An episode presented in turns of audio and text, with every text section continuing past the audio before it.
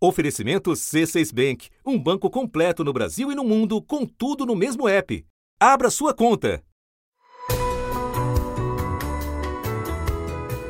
Da redação do G1, eu sou Renata Loprete e o assunto, hoje com Márcio Gomes, é. A história por trás do ataque ao celular de Jeff Bezos e o que fazer para se prevenir de hackers e de golpes como o do WhatsApp. Sexta-feira, 24 de janeiro. Será que os dados que circulam no seu celular e computador estão seguros? Nós trocamos centenas de mensagens, links, vídeos todos os dias. O problema é que eles podem transportar vírus capazes de acessar nossas informações. Ninguém está totalmente protegido. Até o homem mais rico do mundo diz ter sido vítima de um ataque. Uma consultoria revelou que o telefone de Jeff Bezos foi hackeado por um programa de espionagem depois do empresário ter recebido um vídeo pelo WhatsApp do próprio príncipe saudita. A invasão ao celular do empresário americano, dono da Amazon e do jornal Washington Post, teria sido orquestrada por outro homem poderoso numa trama complicada que envolve o assassinato de um jornalista e chegou até a ONU, provocando um alerta para a vulnerabilidade de nossos aplicativos e smartphones. Especialistas de direitos humanos das Nações Unidas pediram uma investigação imediata sobre a acusação de que o príncipe saudita Mohammed bin Salman teria invadido o telefone celular do bilionário Jeff Bezos. A conclusão foi de uma consultoria independente e foi divulgada primeiro pelo jornal britânico The Guardian. O ministro das Relações Exteriores da Arábia Saudita chamou de absurda a ideia de que o príncipe estaria envolvido na invasão do telefone de Bezos. Neste episódio, o repórter de tecnologia do G1, Tiago Lavado, e o que fazer para se prevenir de hackers e de golpes como o do WhatsApp, com o colunista do G1, Altieres Hor, especialista em segurança cibernética.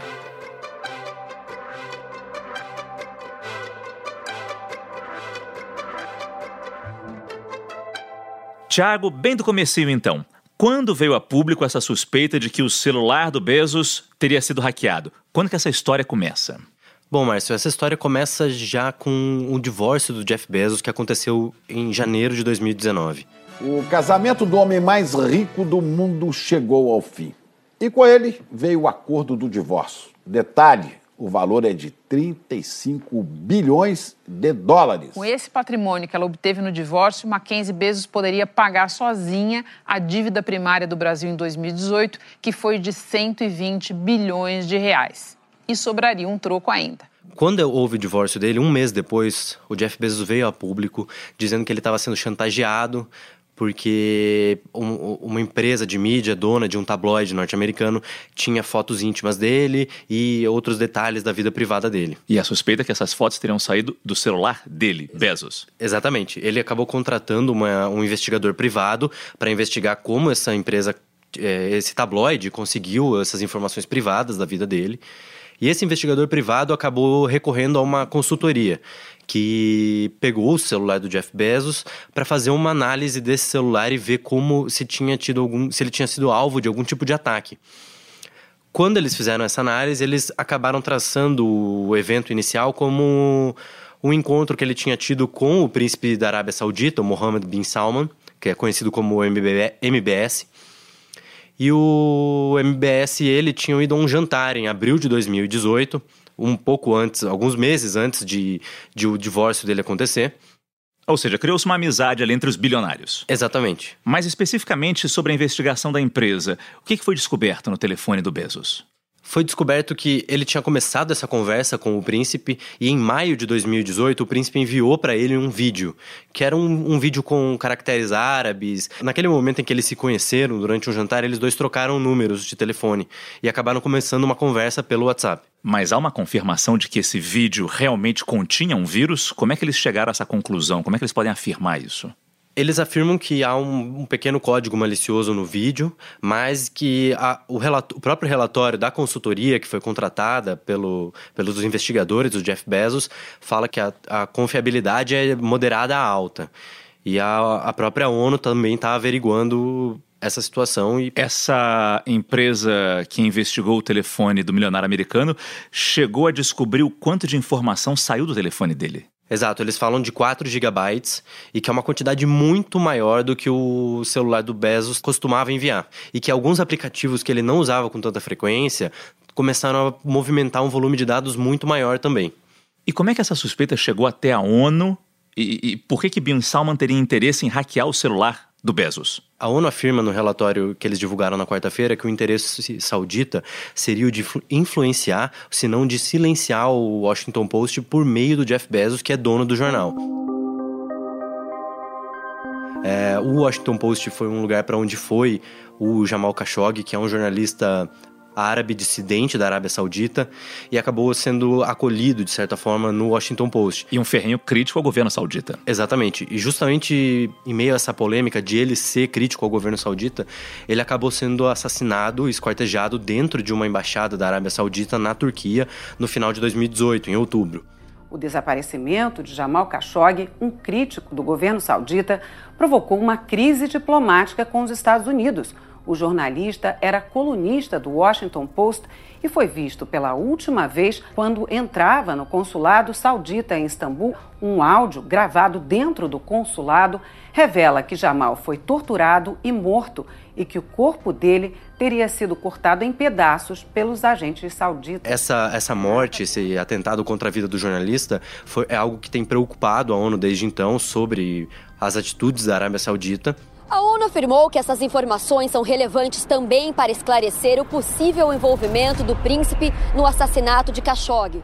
O jornalista foi Agora, sobre esse vídeo enviado pelo príncipe Salman, príncipe herdeiro da Arábia Saudita, uh, que tipo de informação se apreendeu dessa investigação?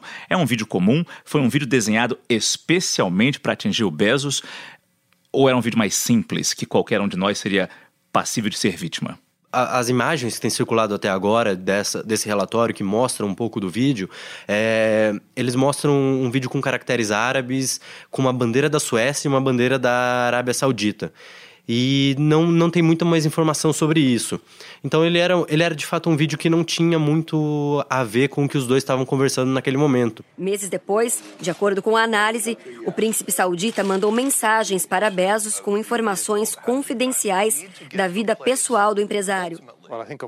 Mas tecnologicamente falando, dentro desse vídeo ou junto com esse vídeo, veio algo especial, bem montado, bem planejado. O relatório não acusa ninguém, mas fala de duas empresas que possivelmente poderiam estar conectadas com o software espião que estaria nesse vídeo. Uma delas é o Hacker Team, que é um grupo de Milão, que tem participação de 20% de, um, de, de, pessoas ligadas ao governo saudita. E a outra é o NSO Group, que é um grupo israelense já conhecido por alguns outros tipos de hack no WhatsApp. Principalmente contra profissionais de direitos humanos, é, membros de governos, enfim. Essa empresa, ela afirmou no ano passado, quando houve suspeita de ela estar envolvida em alguns ataques por intermédio do próprio WhatsApp, de que eles só vendem o software deles, que é chamado de Pegasus, para governos e para agentes de segurança pública, como polícias, por exemplo. Só que essa empresa já vendeu o software deles para a Guarda Real Saudita. Então há uma certa suspeita de que eles possam ou não estar tá relacionados com esse tipo, com o que aconteceu com Jeff Bezos.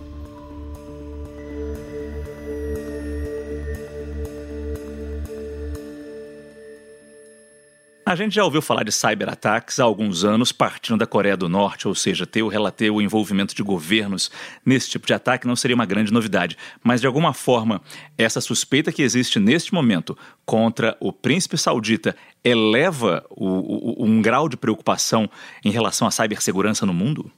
Sim, até porque existe esse mercado, né? Existem essas empresas que atuam para vender esse tipo de software. Elas afirmam que vendem isso só para justamente agências de segurança que estão investigando terroristas ou governos. Mas quando isso é vendido para a Arábia Saudita e usado dessa maneira como a gente estava suspeitando que tenha acontecido, acaba ficando um pouco difuso, onde a gente pode traçar essa linha do, de onde é aceitável ou não. E a própria ONU fala um pouco disso, né? De que é, a gente precisa que as autoridades internacionais e nacionais possam olhar para isso de uma maneira para prevenir que esse tipo de software possa ser usado para prevenir abusos desse tipo de tecnologia. Tiago, muito obrigado por compartilhar tanta informação. Valeu, Márcio. Eu falo agora com Altieres Rohr. Altieres explica pra gente, a gente recebe vídeos todos os dias, transmite vídeos todos os dias. A gente realmente pode estar tá mandando um vírus junto com esse vídeo? Foi isso que teria acontecido com Jeff Bezos? Não, não é exatamente isso. Antigamente a gente tinha um problema, por exemplo, com documentos de, né, documentos, arquivos, texto e tal, que você tinha alguns vírus que eram capazes de se infiltrar nesses documentos. Isso hoje não existe mais. O que acontece nesses casos, como aconteceu aí com o fundador da Amazon, é que é um especialista em ataques, né, um, um hacker, ele elabora um arquivo de vídeo cuidadosamente, detalhadamente, especificamente para atacar o celular do alvo. E esse arquivo, quando ele é aberto, ele causa um problema no software que executaria aquele vídeo, que mostraria a sequência de imagens. E esse problema que ele causa manipula a memória do telefone, causa uma confusão ali e ele acaba assumindo o controle do aplicativo que reproduziria o vídeo. E é aí que ele executa as funções maliciosas dele. Ou seja, não é coisa de bandido comum. Não, não. Isso é uma coisa que requer muito planejamento em geral e, e muito, muita especialidade também, né? muito conhecimento, porque não é qualquer um que faz isso. E é também um, uma arma de poucos usos. Você não tem munição infinita disso, porque se eles usar isso contra todo mundo, muito rapidamente é criada uma solução que pode ser distribuída por atualização e você imuniza todo mundo.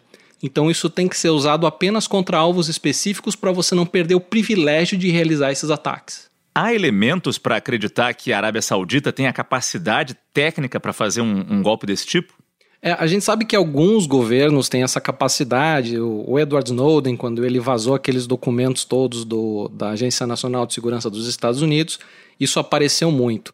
Foi ele quem revelou ao jornal The Washington Post e The Guardian o conteúdo de dois programas de espionagem do governo americano que permitem consultar dados de ligações telefônicas e monitorar servidores de empresas de internet. Porém, hoje existe é um mercado desse tipo de coisa, de armas e de espionagem. Então, embora um governo não tenha às vezes a capacidade técnica de elaborar isso, ele tem sim a condição financeira de comprar isso pronto. E nesse caso específico, o que é a, opção mais provável, né, a maior probabilidade aí é que eles tenham adquirido isso de alguma empresa, como foi citado pelo relatório da ONU. De qualquer forma, isso cria na gente aquela maior preocupação em relação à cibersegurança. E aí, por isso eu te pergunto: é possível se proteger de um ataque assim? A maioria das pessoas, na verdade, já está protegida desse tipo de ataque pelas várias barreiras que os nossos telefones têm para proteger, né? Porque como é, os nossos telefones já têm um monte de questõezinhas e complicaçõezinhas, eles não podem utilizar esse tipo de ataque contra qualquer pessoa.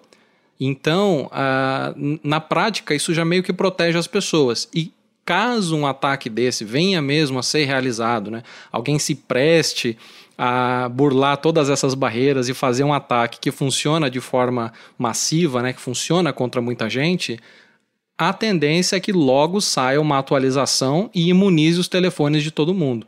No mundo real, você tem alguns problemas. Por exemplo, às vezes nem todo mundo recebe atualização, às vezes nem todo mundo sabe que precisa atualizar, mas existem também outras barreiras. Por exemplo, você retirar da rede determinadas pessoas que não atualizaram o software.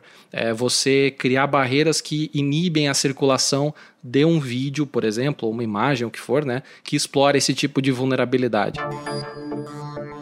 Agora, quando ele acontece contra uma pessoa específica, como foi nesse caso, e usando uma falha inédita, aí o pensamento tem que ser outro. Daí prevenir não é melhor do que remediar. Na verdade, aí você tem que estar atento para que você perceba que o ataque aconteceu e você responda rápido a isso. Por exemplo, no, no, no caso de, do Jeff Bezos, o que aconteceu, por exemplo, a perícia verificou que os dados que saíam do telefone dele aumentaram de volume em 10 mil vezes. Então, se houvesse um monitoramento da rede, né, se ele percebesse que isso estava acontecendo, ele provavelmente teria percebido muito antes e pelo menos não talvez evitado o ataque, claro, mas pelo menos eh, impedido que ele tivesse tantas consequências como teve.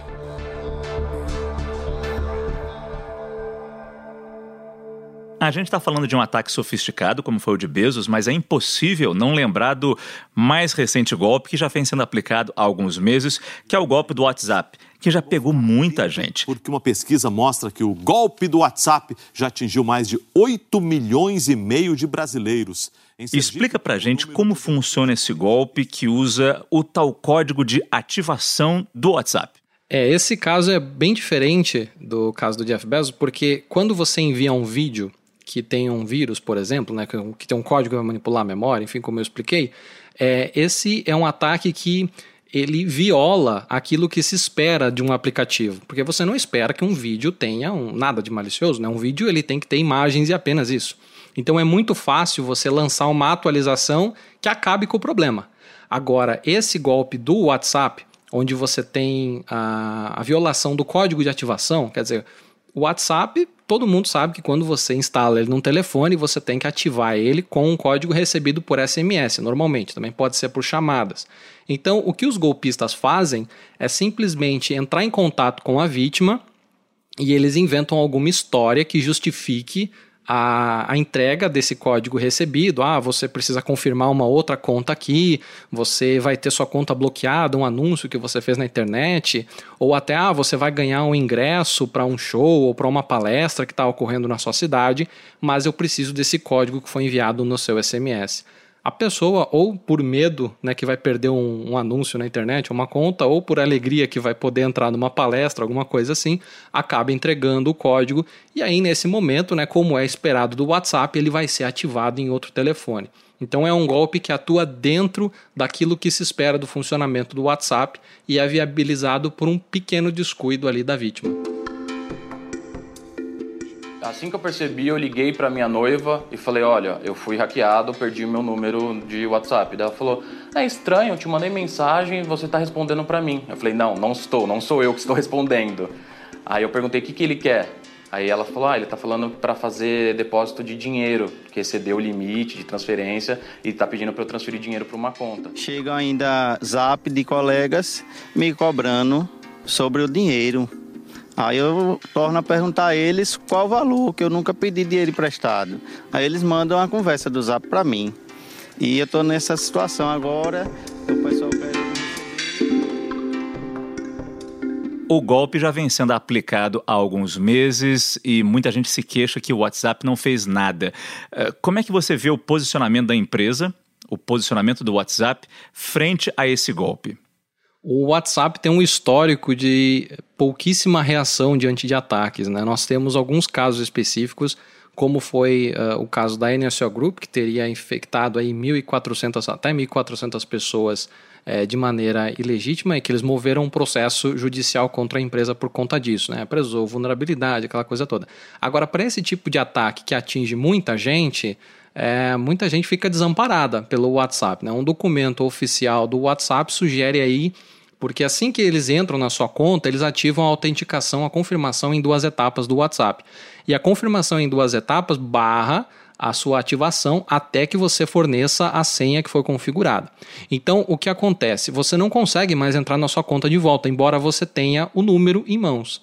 E a solução do WhatsApp para isso é aguardar sete dias para que o aplicativo deixe de solicitar a senha e você possa ativar novamente apenas com o seu número. Essa é uma resposta totalmente inadequada, né? Porque tem pessoas que precisam imediatamente do WhatsApp, que trabalham com ele, e você dizer para essa pessoa: olha, você agora tem que esperar uma semana para ter o seu número de volta, não é uma resposta adequada muito desesperador. Não desejo nem para o meu pior inimigo. Eu perdi conversas de, de, de, de, negociação com o cliente, documentos importantes de negociação com o cliente, porque a conta some tudo, né? Eu tentei. Eu conheço gente que teve que trocar o número do telefone. Pois é, porque o- os sete dias do WhatsApp é, são no sentido de que você. são no sentido de inatividade. Então, o WhatsApp tem que ficar sete dias inativo para que você possa ativar ele novamente apenas com seu número de telefone, sem a senha que foi configurada pelo criminoso. Só que, tecnicamente, se o criminoso nunca mais deixar de usar o seu número, você não vai ter condições de, de, de reaver aquela conta, a não ser que você daí entre em contato com o suporte do WhatsApp e solicite alguma medida, né? Seria um caso mais extremo. Agora, das pessoas que relatam esse tipo de caso para mim, a maioria tenta buscar o suporte do WhatsApp e até elas conseguirem alguma resposta mais útil, normalmente já passou o prazo de, o prazo de sete dias e ela consegue reaver a conta da maneira esperada, vamos dizer assim. E para a gente não ter dúvidas, Altieres, o que, que a gente pode fazer para se proteger desse golpe do WhatsApp?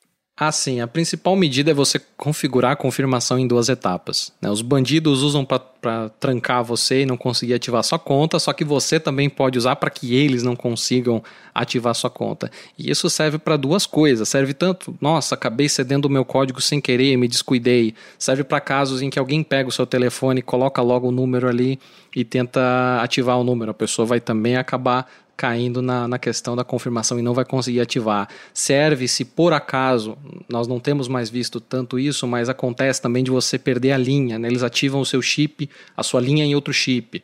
Também vai te proteger desses casos. Então, a confirmação de duas etapas tem aí uma série é, de, de benefícios para, a segurança. Agora, evidentemente, a senha que você configura na, na, verica, na verificação em duas etapas não deve ser informada a ninguém, jamais. Ela deve ser apenas digitada na janela do aplicativo. Então, para todo mundo que de fato precisa do WhatsApp para trabalhar, né, que depende muito, que eu acho que hoje em dia praticamente todo mundo, a ideia melhor é configurar uma senha, uma senha única para o WhatsApp, que aí a coisa é, vai evitar muitos, muitos problemas e você, enfim, não vai ter esse tipo de dor de cabeça.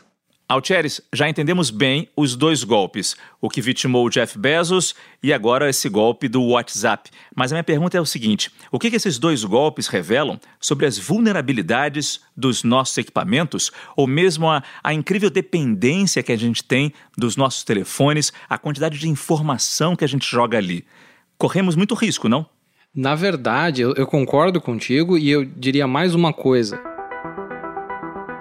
Eu acho que nós temos um problema de atendimento nos serviços online, porque a gente fala, nossa, como ficou tudo mais barato, como, né, agora você tem bancos online, como você tem entrega fácil é, de comida e tudo mais, só que você tem toda uma estrutura de atendimento que em tese seria necessária, né? A gente fala, olha, agora nós temos banco sem agência.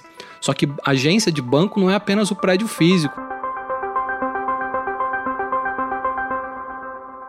Se você tenta obter uma resposta de um serviço online sobre o seu webmail que você não paga nada, mas aí você tem um problema e você precisa entrar em contato com suporte técnico, você não consegue, aquilo praticamente não existe.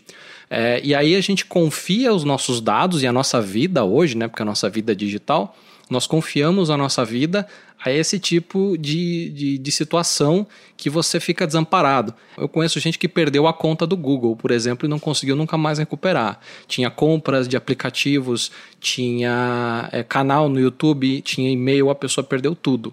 E não conseguiu falar com uma pessoa e ter a conta de volta. É, o serviço pode ser barato, mas definitivamente ele tem que ser eficiente, especialmente na nossa segurança. E humano. Tem que ser humano também, porque nós não lidamos só com máquinas, nós, nós lidamos com gente. Altieres, muito obrigado pelas suas explicações. Bom trabalho. Eu que agradeço. Esse foi o assunto, o podcast diário do G1. De segunda a sexta, nós aprofundamos um tema relevante do noticiário em conversas com repórteres, especialistas e personagens da notícia. O assunto está disponível no G1, no Apple Podcasts, no Google Podcasts, no Castbox, no Spotify ou na sua plataforma preferida. Assine e siga a gente para não perder nenhum episódio. Na equipe do assunto estão Mônica Mariotti, Isabel Seta, Luiz Felipe Silva. Sérgio Fernandes e Giovanni Reginato. Nesta semana também colaborou Rafaela Puccini. Eu sou Márcio Gomes e fico por aqui.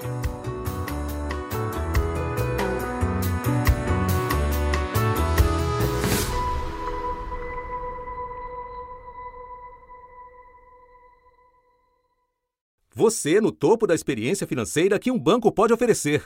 Escolha um banco completo no Brasil e em qualquer lugar do mundo. Abra sua conta no C6 Bank.